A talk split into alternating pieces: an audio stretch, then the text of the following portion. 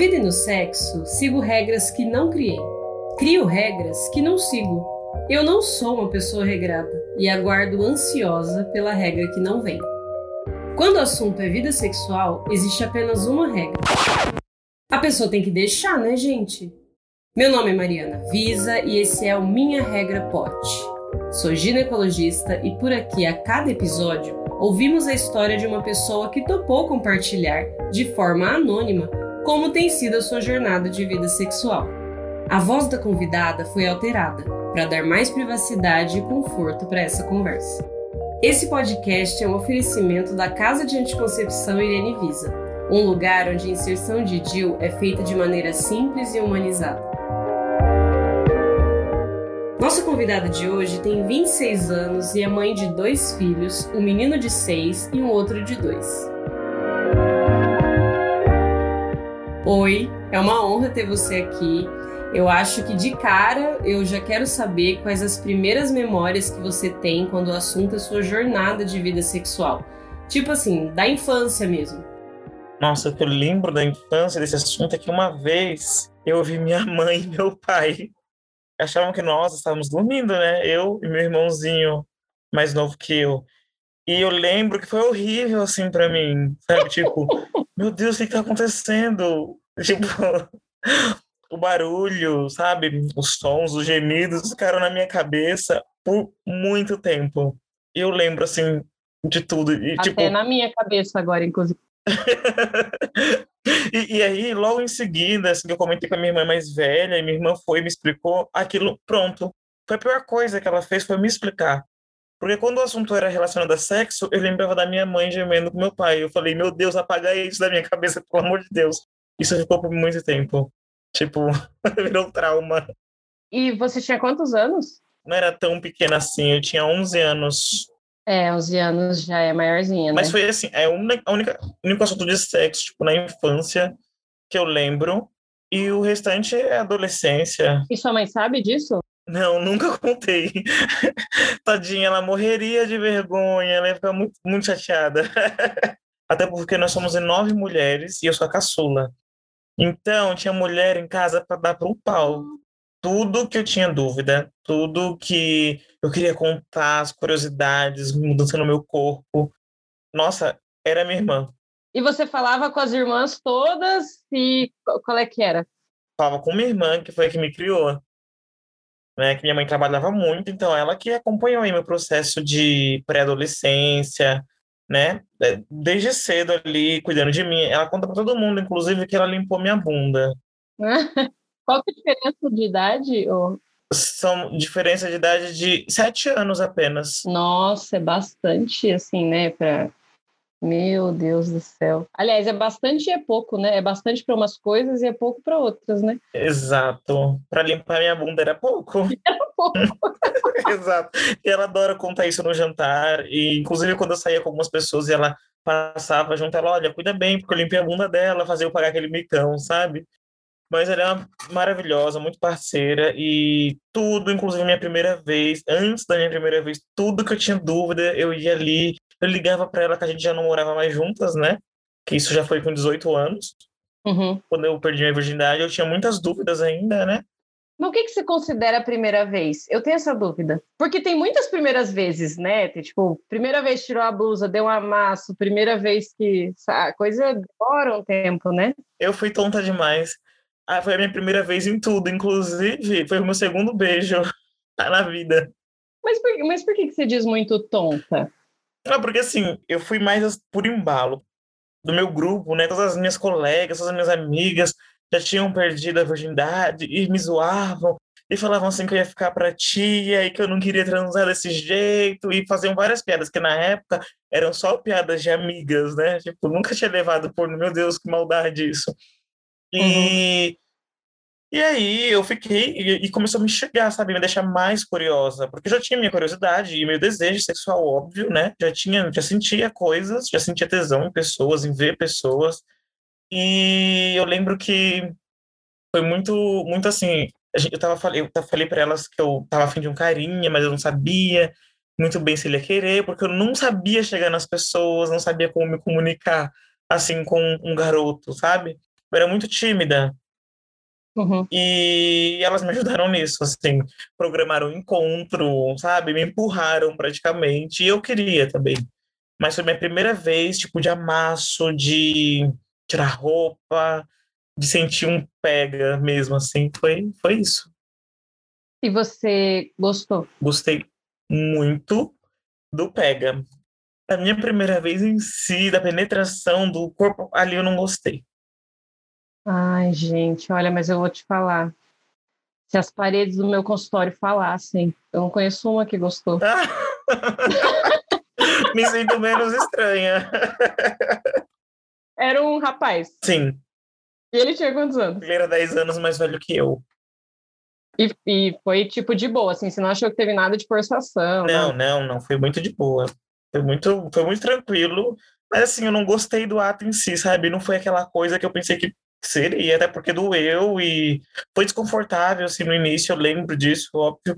Mas Uhum. depois fluiu como se. Ai, como se fosse, sabe? Mano, eu podia ter feito isso. eu sozinha. Foi meio que assim. E você pensou que seria como? O que, que você tinha imaginado? Ah, pensei que seria algo mais é, delicado, mais carinhoso, uma coisa mais suave. E não foi assim. Aconteceu. Quando você fala que você pensou que seria suave, você pensa de coisas que você já tinha visto. É, de filme, você, você lembra de ter visto um filme, assim, alguma cena que te marcou, que você pensava, ah, então é isso que é e tal. Aí, não vou lembrar de. Deixa eu ver um exemplo. Mas com certeza veio, veio dos filmes românticos da sessão da tarde. Não tinha nada pornográfico e nada explícito ali, eram sensuais. E eu pensava que seria uma coisa assim, sabe? Mais aquele carinho, aquela passada de mão gostosa, aquela. E não! Aquela leveza. aquela leveza aí não foi assim. Você teve algum sentimento, assim, de culpa quando você terminou? Olha, eu não tive culpa por ter feito. Só tive, depois de anos, assim, a única coisa que eu me culpei foi, tipo, tinha que ser esse cara, podia ser mais legal, sabe? Podia ter sido uma troca mais divertida, afinal de contas era a minha primeira vez, poderia ser mais gostoso, e tinha que ser, assim, tipo, um cara qualquer, poderia ter sido uma pessoa escolhida com mais carinho, isso que eu tinha, assim, tive na minha cabeça depois de um tempo. Mas eu não tive arrependimento do, do ato em si, não, porque até porque eu tava louca para fazer, para saber o que que era, sabe? Ai, meu Deus, perder a virgindade, sou mulher agora, agora sim me sinto uma mulher completa, né? Tipo, não sou mais. E, tipo, e a gente pensa isso, né? Quando a gente é muito. a gente, quando a gente é nova, a gente pensa que é, para ser mulher, você não é só você menstruar, né? Você tem que transar, você tem que se descobrir ali sexualmente. E, Uhum. tipo, não tem nada a ver. E você se sentia é, sensual?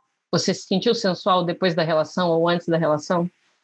Eu me senti depois, eu me senti, ai, agora, sabe, tipo, eu- desenvolvi meu corpo um pouco mais cedo, sentia muito peito na minha adolescência, mas ainda era aquela coisa, eu era um pouco tímida, não sabia chegar nas pessoas. Depois que eu transei pela primeira vez, eu já me sentia super capaz de saber flertar com qualquer um. Então aquilo também me deu, um, querendo ou não, me deu uma, uma autoconfiança, sabe? E aí eu me senti, a- até minhas roupas mudaram depois disso. Sim, mudei muita coisa. porque Eu me senti um mulherão. Pronto, agora eu tô pronta pra vida. e não era nada disso. Até depois eu, eu sentei, conversei com a minha irmã, minha irmã riu horrores assim comigo. Tipo, irmã. Gente, eu tava nas alturas. Eu tava no céu, me sentindo me achando no céu. Me colocava em um pedestal. E na hora de conversar com elas, eu ainda me sentia super experiente. Elas riam muito de mim, muito. Porque Você estava por dentro ali do babado. eu, e eu queria estar por dentro dos assuntos delas, né? Então eu queria saber mais e aquela curiosidade foi aumentando.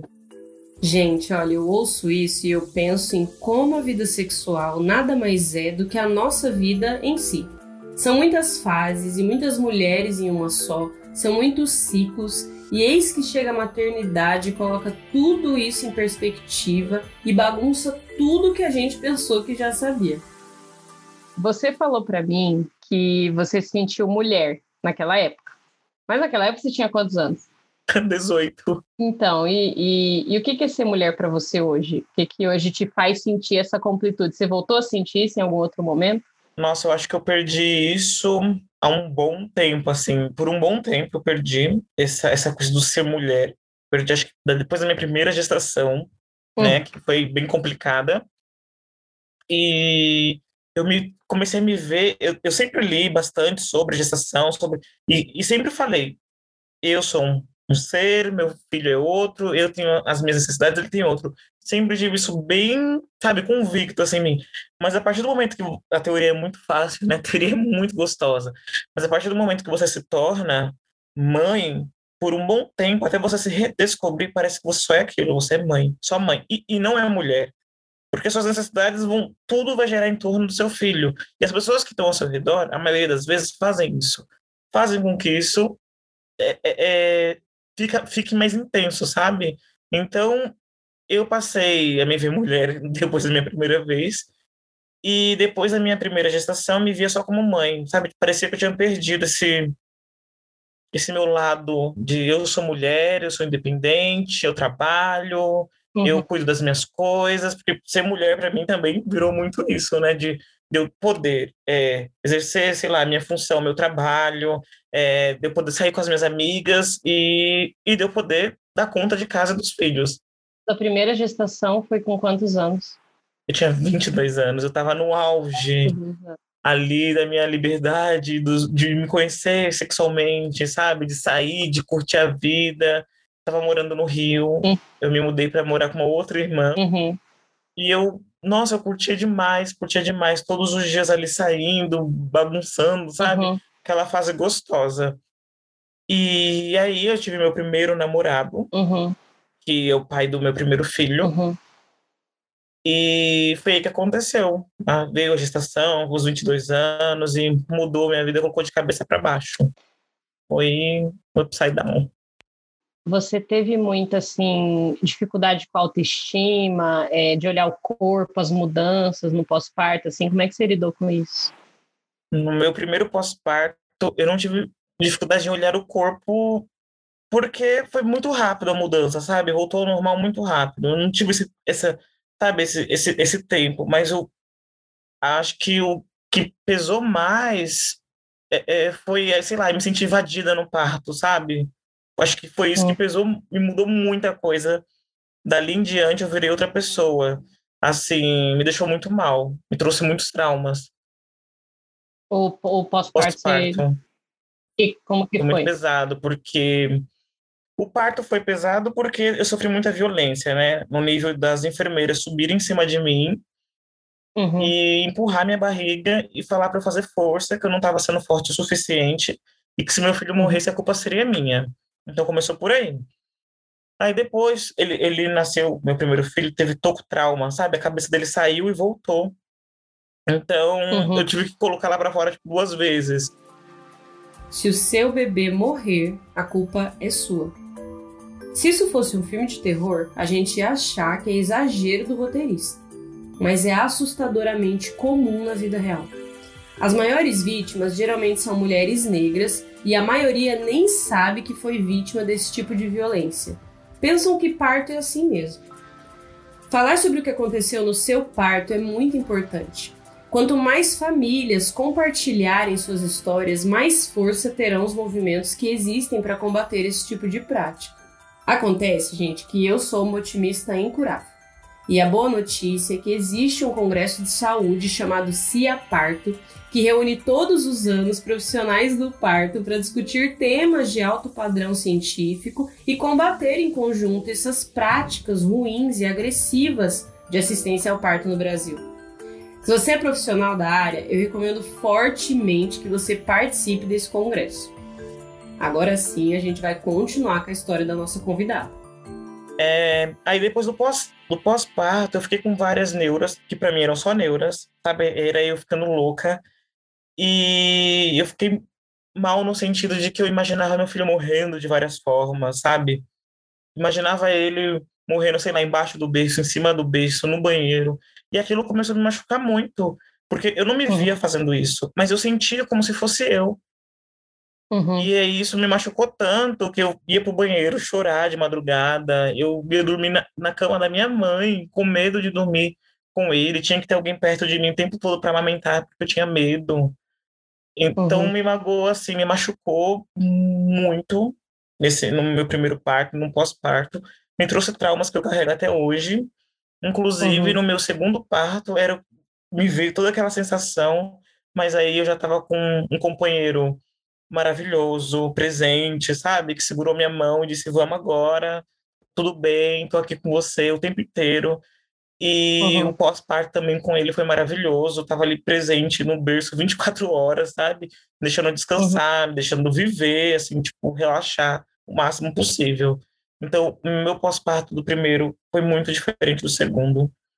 E, e, e, eu, eu acho que foi bom ter tido essa experiência do segundo filho, justamente para eu colocar sabe, para eu quebrar muitas coisas que estavam aqui guardadas em mim, que eu estava sofrendo, que, que não é assim, não é igual, não é a mesma coisa. O primeiro filho do segundo filho, sabe, ter conhecimento também sobre o que é violência no parto me ajudou muito, porque eu procurei o hospital certo, procurei um, um, uma maternidade de referência. Então, uhum. ah, enfim, muita, muita coisa aconteceu daí em diante. Como você se recuperou disso, assim? Tá se recuperando, né? Recente isso aí, né? Estou me recuperando. A gente, a gente sempre está se recuperando, né? Porque é, vamos fazer sete anos em setembro, né? Mas assim, óbvio, né? Eu saí desse relacionamento abusivo muito rápido. Meu filho tinha meses. Quando eu falei, mãe, não aguento mais, vou embora para sua casa. Pedi ajuda das minhas irmãs. E até então, eu estava tendo umas crises que eu não sabia identificar o que era. Então, para todo mundo da minha família, era uma depressão pós-parto, porque já tinha irmã que já tinha passado por depressão pós-parto antes de mim, né? Anos antes de mim, inclusive, tipo, diferença de 10 anos. E, e eu, eu, eu ficava com um sentimento ruim, me culpando e com medo de, de falar em voz alta o que eu estava sentindo, de pensar que eu estava louca e me separar, assim, do meu filho, por exemplo, né? Uhum. E até que minha irmã veio e falou assim para mim, você não tá ficando louca, eu sei que você não quer conversar sobre isso agora, mas você precisa de ajuda. E a ajuda que você precisa é, não é a mãe que vai te dar, não sou eu, não, é um profissional que vai te dar. E o dia que minha irmã me ajudou foi o dia que ela me achou no banheiro. Eu estava com alguns ferimentos que eu, eu mesma fiz, né? Uhum. Acabei fazendo por medo. Eu senti um medo muito grande, eu não sabia o que estava acontecendo. E aí a minha irmã veio e me viu daquela forma e falou: Não, não é, isso, aqui, isso aqui não é ajuda. Eu falei assim: Mas eu sinto dor, eu não sinto medo, então isso para mim ajuda bastante. Ela, não, isso aí é doença e você tem que tratar. Aí que nós começamos a pesquisar, ela me levou em vários hospitais, assim, conheci uns amigos também que faziam os projetos sociais, o qual eu comecei a participar. E depois disso que eu comecei a fazer nossa psicanálise, eu comecei a entender o que eu estava sentindo. Só que para eu começar a fazer, demorou um ano. Então demorou um ano. Depois que eu tive meu primeiro filho, demorou um ano para eu começar a tratar isso, porque foi ficando mais forte ao longo dos meses até que cheguei nesse limite. Então, depois de um ano, eu consegui esse tratamento e consegui descobrir o que, que era. Que eu não estava louca.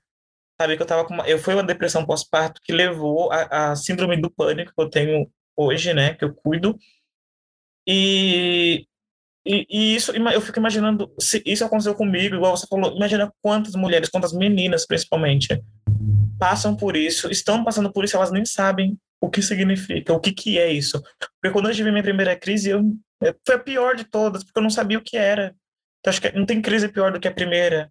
Não tem, nunca vai ter. Porque você não sabe o que é, você não sabe lidar com aquilo, você fica meio maluca, sabe? Você se sente culpada.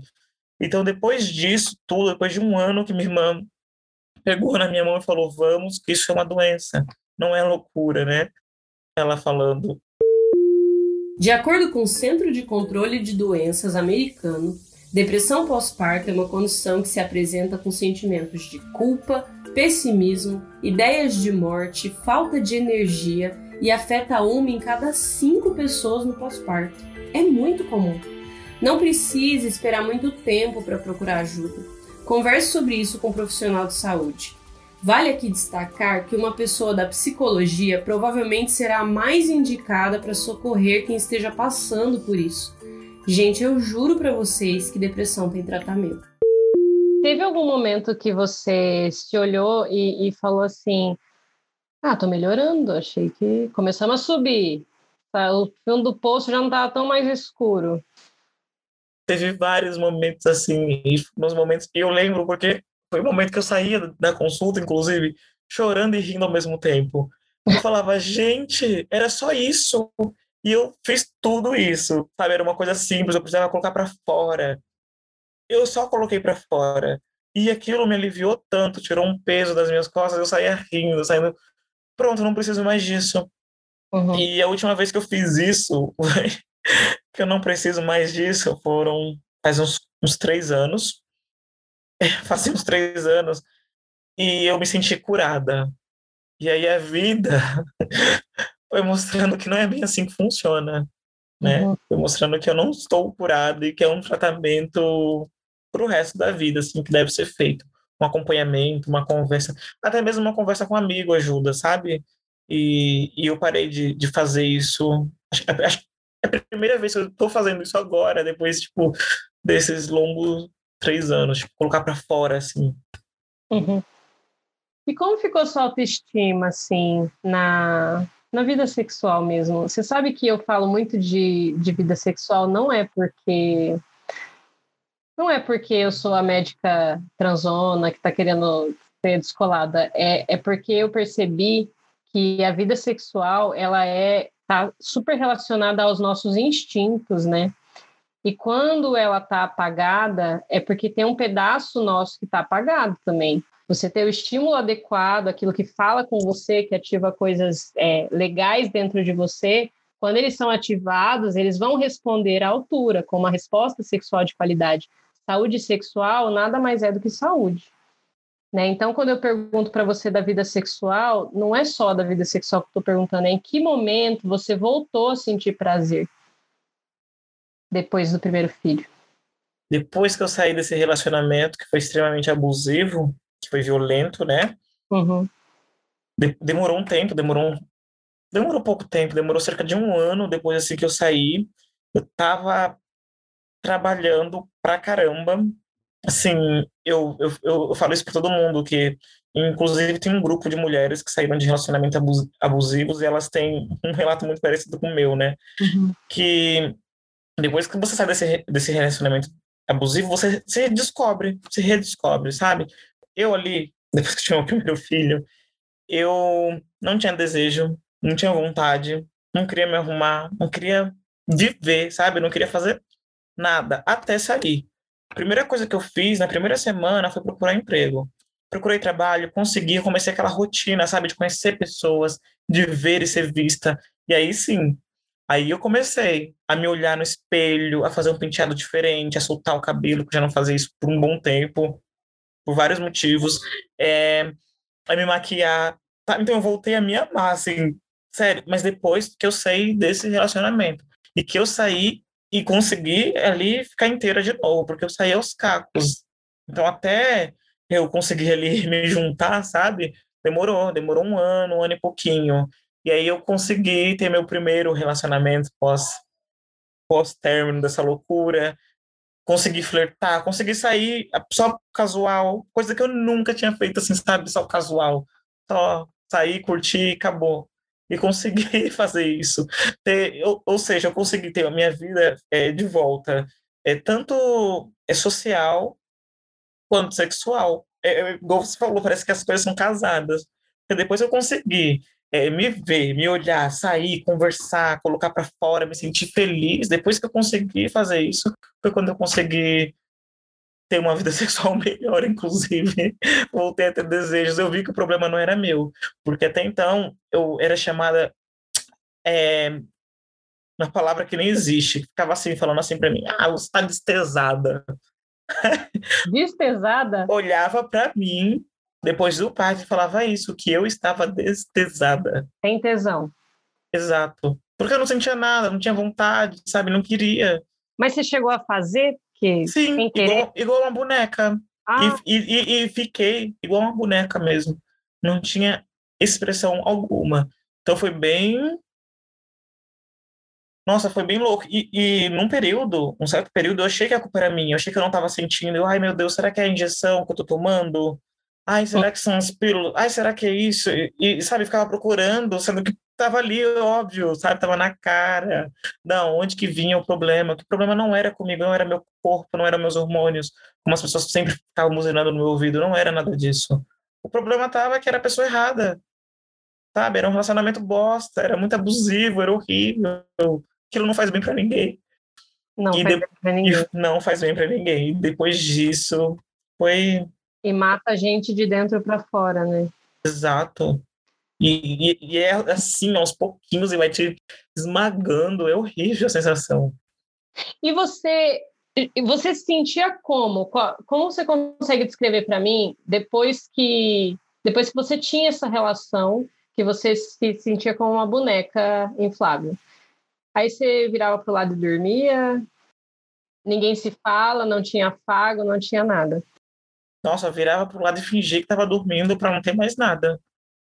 Nenhuma conversa. E não tinha um, uma coisa romântica assim no dia seguinte, não dava uma melhorada. Não. Não. não e também, e, e, mesmo que se, se, se houvesse, eu já nem via mais. Porque eu já estava me sentindo. Eu sei que é, é forte a palavra, tipo, morta, sabe? Já estava me sentindo no meu limite. Então, mesmo se tentasse alguma coisa mais legal, mais romântica, não dava, porque já tinha destruído aquele, aquela relação uhum. que foi criada lá atrás, sabe? Tinha destruído. E eu senti que destruiu no, no dia que eu cheguei em casa do meu, do meu parto, sabe? Do meu pós-parto. Destruiu ali. O que, que aconteceu ali que você falou? Ah, sério. Ah, agressões. Né? Ali foi gota d'água, assim. E eu estava na casa dos meus pais, porque eu não tinha. Onde eu estava morando, estava morando numa Baixada Santista. Uhum. Eu não tinha ninguém lá da minha família, não tinha amigos, sabe? Eu falei, imagina, eu nunca tive filhos, nunca cuidei de um bebê, de um recém-nascido, eu não vou ficar aqui sozinha. Minha mãe foi, meu quarto estava ainda lá na casa dos meus pais, uhum. do meu jeito, sabe? Do jeito que eu tinha deixado. E aí minha mãe pegou, a gente colocou berço, tudo bonitinho, para eu ficar no meu pós-parto lá.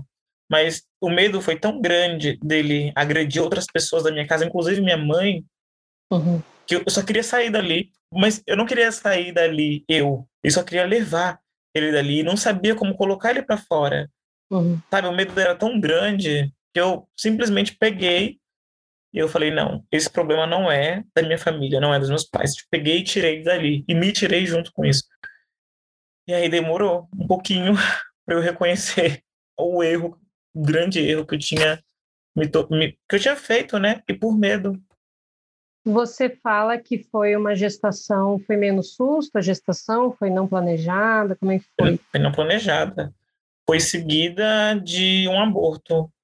Uhum. E, e foi muito rápido, assim, depois do aborto, foi muito rápido. Foi questão de três meses de diferença, eu descobri que eu estava grávida. Você acha que você estava sem método nessa época, sem algum método anticoncepcional de qualidade, o que, que você acha que te atrapalhava nesse momento a ter um método de qualidade?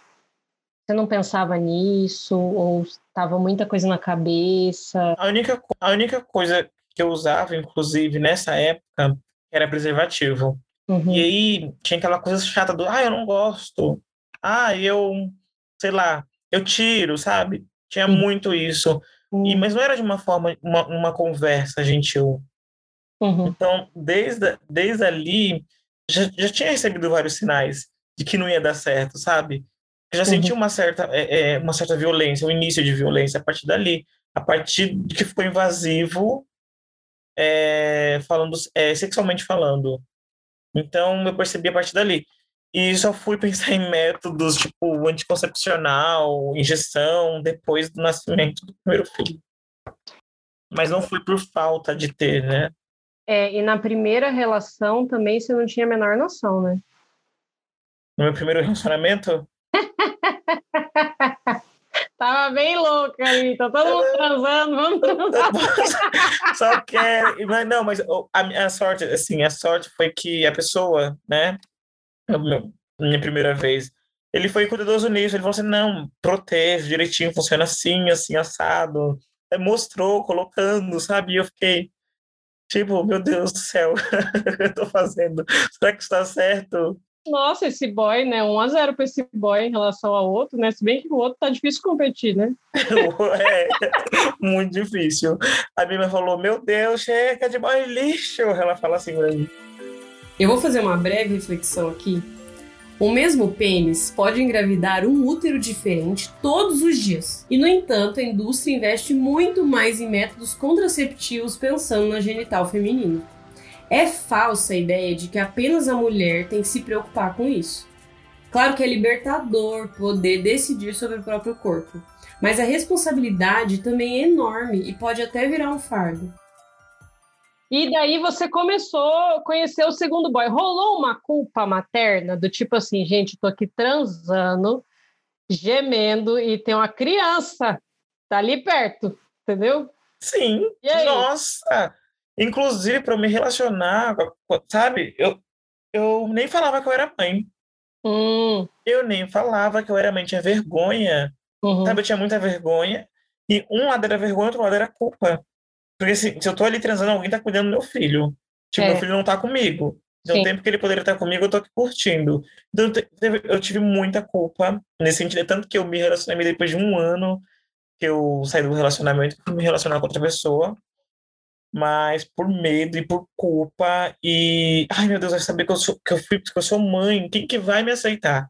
Eu pensava assim: quem que vai me aceitar? Eu com filho. Olha só. E, e eu pensei muito isso, porque no término é, eu vi coisas horrorosas assim dele, que ninguém ia me querer, sabe? Que ninguém ia me querer, que ninguém ia me aceitar, que eu não ia conseguir nada na minha vida. E com uma semana que eu saí procurando trabalho, na mesma semana eu consegui trabalho. E aí, eu, eu, eu só estava focada no trabalho e em sustentar meu filho, era só nisso, meu foco, eu não tinha foco de já me relacionar. Nossa, isso nem passava ainda na minha cabeça. E, e falava que eu não ia conseguir nada em ninguém. Então, quando eu comecei a sentir desejo por outras pessoas, atrações, eu queria conversar e eu queria sair, queria flertar, é, vinha esse sentimento, sabe? Tentando me sabotar de alguma forma. É, você sabe que eu sou uma defensora da anticoncepção, sou apaixonada, tudo, mas no mesmo tempo que ela veio para trazer uma libertação, ela trouxe um, trouxe um peso enorme.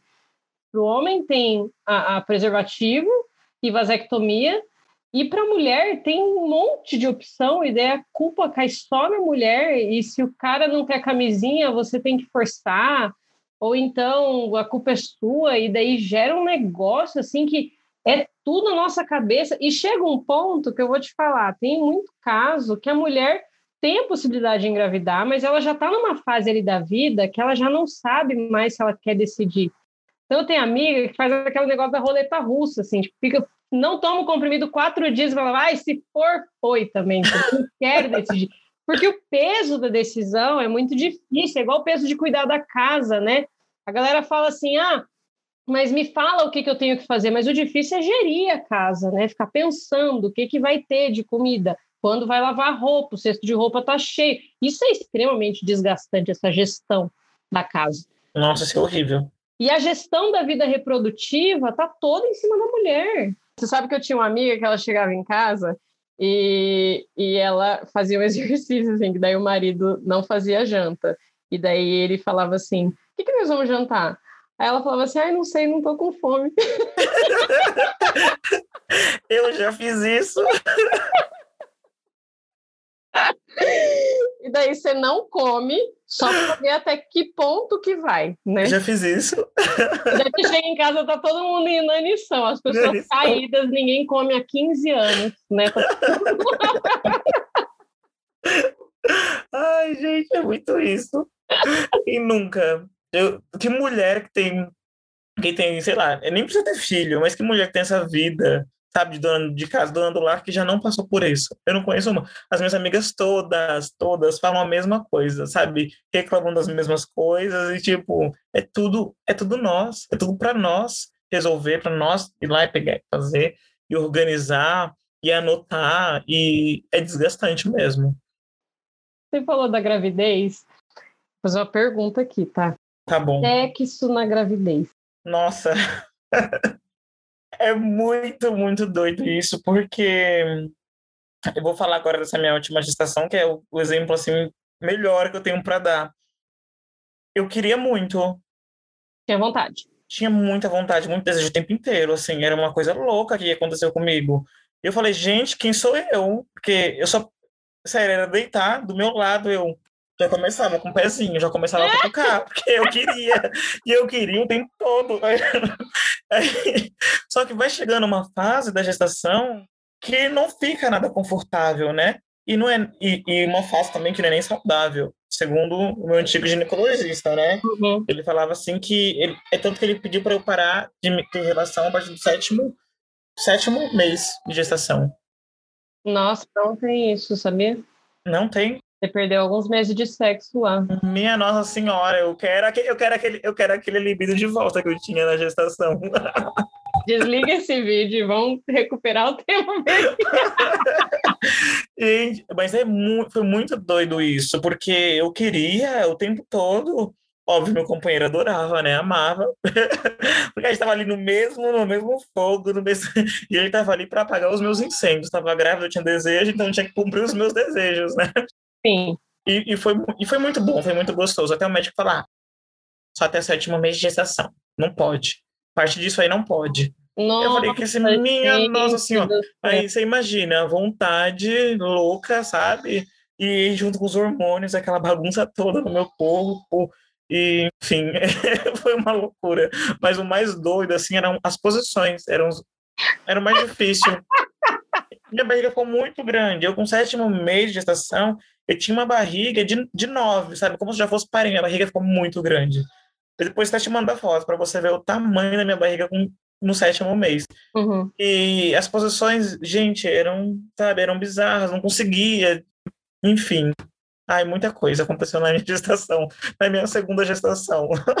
Mas você sabia que não tem essa contraindicação mesmo, viu?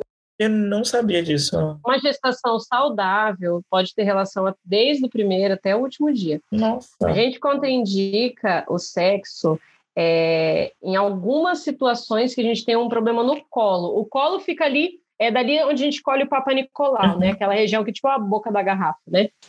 É por ali que o neném vai nascer. Agora, a gente não pode ter relação quando esse colo, por exemplo, tem algum problema, quando ele está curto, quando ele sangra muito, esse tipo de coisa. Porque no fim das contas, né, eu, eu acho que você concorda comigo, o sexo não é só sexo, né? Olha essa conversa toda nossa aqui. Sexo não é, é, é botar o, o, plug na tomada, que antes Sim. fosse, né, seria bem mais simples. Não é assim que funciona. Tem duas almas ali, que duas ou três, não sei o que a galera de casa faz, mas tem almas ali que estão se conectando, tem pessoas que estão se conectando. E você troca, você troca fluido, você troca energia, você troca cheiro, você troca hormônios, troca tudo, troca secreção, enfim. É, antes fosse, né, tão simples assim, a gente não precisaria de um podcast aí enorme como esse para a gente ficar conversando sobre isso. Mas fato é que você teve aí a segunda gestação, e na segunda gestação você conseguiu ter um pós-parto mais agradável, você conseguiu retomar sua vida sexual depois desse período, ainda estamos nesse processo, como é que tá? Eu consegui, né, depois, no, o meu pós-parto desse segundo filho foi muito acolhedor, essa minha irmã, inclusive, ficou praticamente um mês em casa, o meu primeiro mês em casa, me ajudando nas tarefas, meu companheiro estava de férias também, ele deixou para tirar as férias dele depois que o bebê nascesse. Uhum. Então ele ficou muito tempo é, comigo. Nesse, durante esse pós-parto, eu tive muita ajuda, tive muito carinho, sabe? Foi muito gostoso, foi muito acolhedor, foi bem diferente da, da do primeiro. Uhum. E o pós, assim, em relação ao sexo, foi muito bom, foi muito. Foi, foi, assim, não foi tão tranquilo em relação ao meu corpo, porque a segunda gestação gestação já mudou muitas coisas, me deixou muitas marcas. E eu não tava à vontade com essas marcas, sabe? Tinha, uhum. deu, igual minha barriga ficou cheia de estria, por exemplo. Uhum. E já não tava. E, e ela ficou flácida. E, uhum. ficou, e já comecei a sentir meu corpo diferente. Meus seios na amamentação também já mudou. Não foi igual a primeira que ficou ali tudo no lugar sabe, aparentemente. Uhum. A segunda mudou ele completamente, tipo, eu tô 10 quilos acima do peso, então eu fiquei com aquela coisa na cabeça, sabe? Meu Deus, eu não tô gostosa. Meu Deus, eu não tô boa, não vai sentir atração. Eu fiquei com umas neuras assim. Uhum. Mas depois de um tempo isso passou, porque era, como eu disse, essa coisa da minha cabeça, né? Meu companheiro estava pouco se lixando para isso, né? Ele deixou bem claro ali o amor e o carinho, o afeto acima desses estereótipos todos que a sociedade nos cobra. Ele deixou isso bem claro. Mas eu, eu, eu tô recuperando por conta de que a pandemia, né? A pandemia tá deixando a gente exausto, cansado, tô muito cansado, me sinto às vezes tipo, no limite, sabe? De ter que ficar presa dentro de casa, com duas crianças ali eufóricas, né? cheia de energia, e às vezes a minha energia não tá rolando, sabe? Tô com a energia lá embaixo. Então, nisso sim caiu, caiu muito, muito, muito, muito. Você se considera uma mulher sensual? Não. Ai, não me vejo mais como uma mulher sensual. Hum. Não sei nem te descrever o que é uma mulher sensual, assim. Gente, mas você descreveu lá no começo que você sentiu. Não, não, que eu sei, não, eu tô falando agora, hoje, assim, eu não sei, não sei reconhecer, sabe? Tipo, uhum. não me considero uma mulher sensual, mas eu acho que é muito por conta do que eu não tô ainda, não consegui ficar ainda feliz com o meu corpo, assim, é questão de também me aceitar agora como que ele tá. Não e sei, coincidentemente, a vida também tá difícil, né? Meu grupo social que eu tinha antes, que eu, sabe, aquela, aquela saidinha no barzinho com as amigas no final do expediente de trabalho, aquilo ajudava muito, sabe? Igual eu falei para você que eu, eu queria ver e ser vista. Uhum. Então aquilo, é, nossa, quando eu voltei, inclusive, do meu pós-parto a trabalhar, aquilo foi tão gostoso, sabe? Porque eu me senti tão para cima de poder estar tá ali é, sendo mãe, uhum. cuidando de tudo aquilo que eu conseguia cuidar, e ao mesmo tempo eu estava saindo para trabalhar, eu tinha minha rotina, Aí parece que também chegou a pandemia e foi tirando tudo aos poucos, porque recentemente foi mandado embora. Então eu perdi trabalho, estou em casa com dois filhos o tempo inteiro. Então eu converso o dia inteiro com eles. Aí a lição de casa, né, tarefa. A escola ligou para cobrar isso, a escola está fazendo. Então eu, eu, eu me sinto assim, sabe, nesse. Não me sinto mais aquela. Ai, a mulher de antes, assim, do sensual, de me olhar e me sentir gostosa, me sentir atraente, eu me sinto mais acabada mesmo. Sério. Eu sei que parece exagero falando, mas eu me sinto, eu me sinto acabada, assim, falando. Então, até de me olhar no espelho, até de me arrumar, assim, tipo, de mexer no cabelo. Mas, por exemplo, quando, quando ele tem o desejo e ele vem ali cheio, mexendo o pezinho, né? Como você diz, aí vem aquela coisa do pezinho de noite. Você acha que é o quê? Você acha que é coincidência? é porque você tá ali, calhou, você você não percebe assim coisas que tem em você que estão despertando uma outra coisa no teu parceiro? Ah, eu sei porque eu tinha um truque para isso também, para quando eu Por favor. Eu tinha um truque que é que é um shortinho. tem um shortinho sabe? Que o mundo fica bonitinho, fica redondo, fica lá em cima, sabe esse shortinho? Sei. Você coloca ele. O shortinho, então, o código. O shortinho era o código. Gente, então. Preciso olha... tirar esse shortinho da gaveta. No fim das contas, todo mundo sabe que sexo engravida. Uhum. O que uhum. me intriga é porque que em alguns momentos a gente não consegue pensar sobre isso. Em outros momentos é tão claro, né? Sim. Para você hoje é claro, né? Sim. Hoje, hoje qual que é seu método? O que, que você está usando? Ah, eu já estou usando um método maravilhoso eu tenho certeza que eu vou sair indicando, vou sair vendendo até para as minhas irmãs, já que nós somos em nove, né? que é o DIL. Estou usando o DIL de cobre. Uhum. Colocado aí por uma mulher maravilhosa, assim, que eu conheci só pelas redes sociais já me apaixonei. Foi tipo amor à primeira vista. Primeiro, no primeiro like, sabe? Isso. Você sabe. Ó, gente, foi, sou eu, tá, gente? Pra quem tá curioso, foi eu que coloquei esse dia aí, tá? Esse dia dessa mulher. Ela, ela, não tava com o shortinho ali, fiquei com medo até de eu me apaixonar agora, se eu ver esse que parece que é poderoso o negócio. Mas você sentiu uma coisa de sair de casa para cuidar de mim? Senti. Senti, inclusive, de eu estar tá fazendo aquilo por mim. Sabe? Uhum. Tipo, é, é de colocar, enfim, de, de, perder muitos medos que eu tenho, mesmo tomando anticoncepcional. Uhum. que eu tomava, tomo, né? É, tomava há bastante tempo. Inclusive, a, a gravidez do meu segundo filho foi feita eu tomando anticoncepcional. Uhum. Foi muito doido. E hoje eu senti que eu tava ali saindo para cuidar de mim. Inclusive, ele falou assim para mim: quer que, eu, quer que eu assumo? Quer que eu pague? Eu falei assim: não, deixa que eu faço. Porque eu tava sentindo que sou eu fazendo isso por mim mesmo, então eu nem aceitei. Deixa que quem vai bancar sou eu, que é pra mim. Ah, patroa! A patroa. Arrasou. Meu sonho. Achei que você arrasou. Você sabe que eu ouvi esses dias que o DIL ele é uma materialização da autonomia. Ele traz isso. E eu não entendia por que, que ele era tão polêmico, até eu compreender esse conceito. Porque, ah, eu sou meio jovem mística poeta, eu poetizo as coisas, eu romantizo, sou pisciana. Ai, meu Deus! eu enxergo o romantismo até no trânsito paulistano. Eu sou, eu sou incurável. Eu sou incurável. Não tem solução para mim. Minha nossa! Mas, assim, eu vejo isso tudo na gineco obstetrícia que dá polêmica está relacionado com a autonomia da mulher, da escolha. Eu acho engraçado que a gente não pode falar a mulher vai decidir que vira um forfé.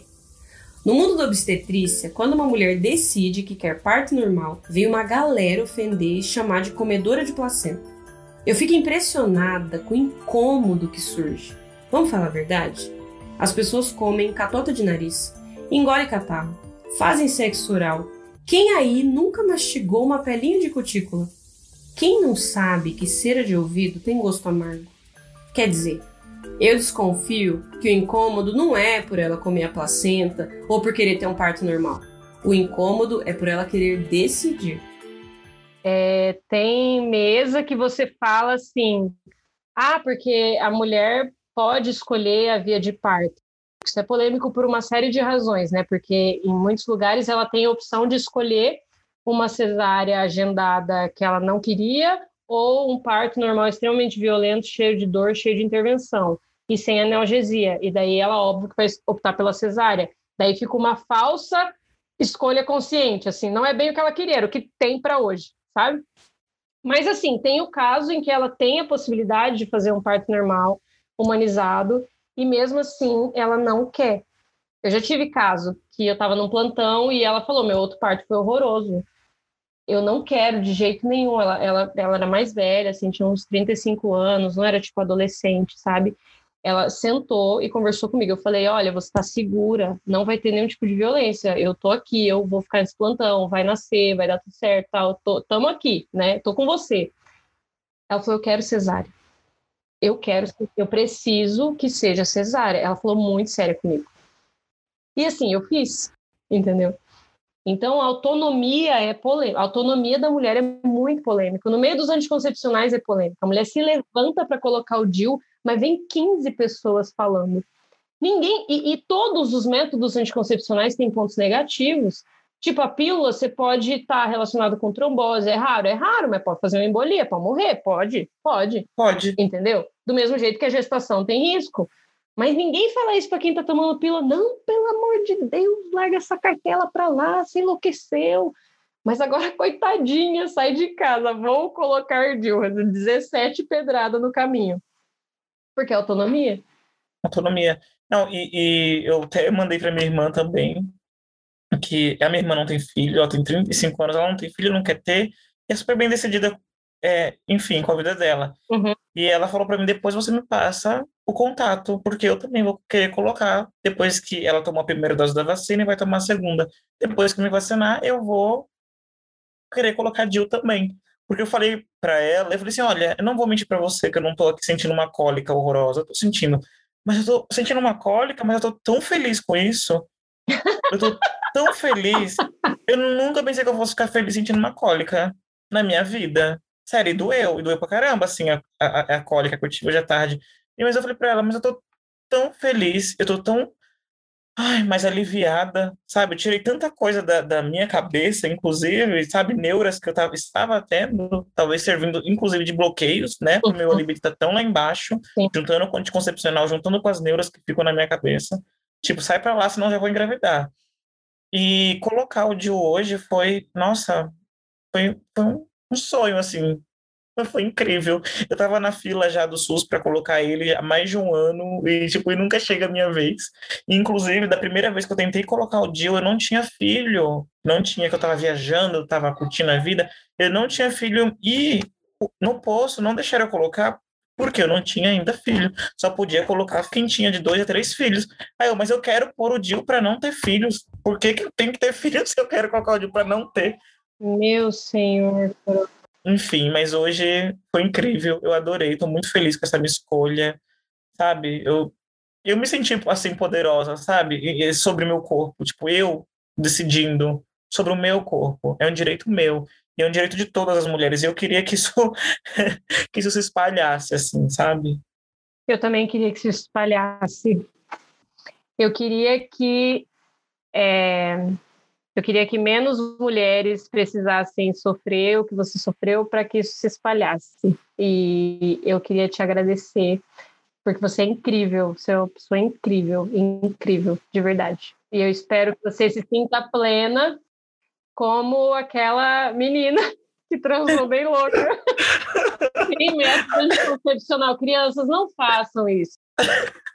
Você que está no trânsito, para de ser louca, tá? Não faz.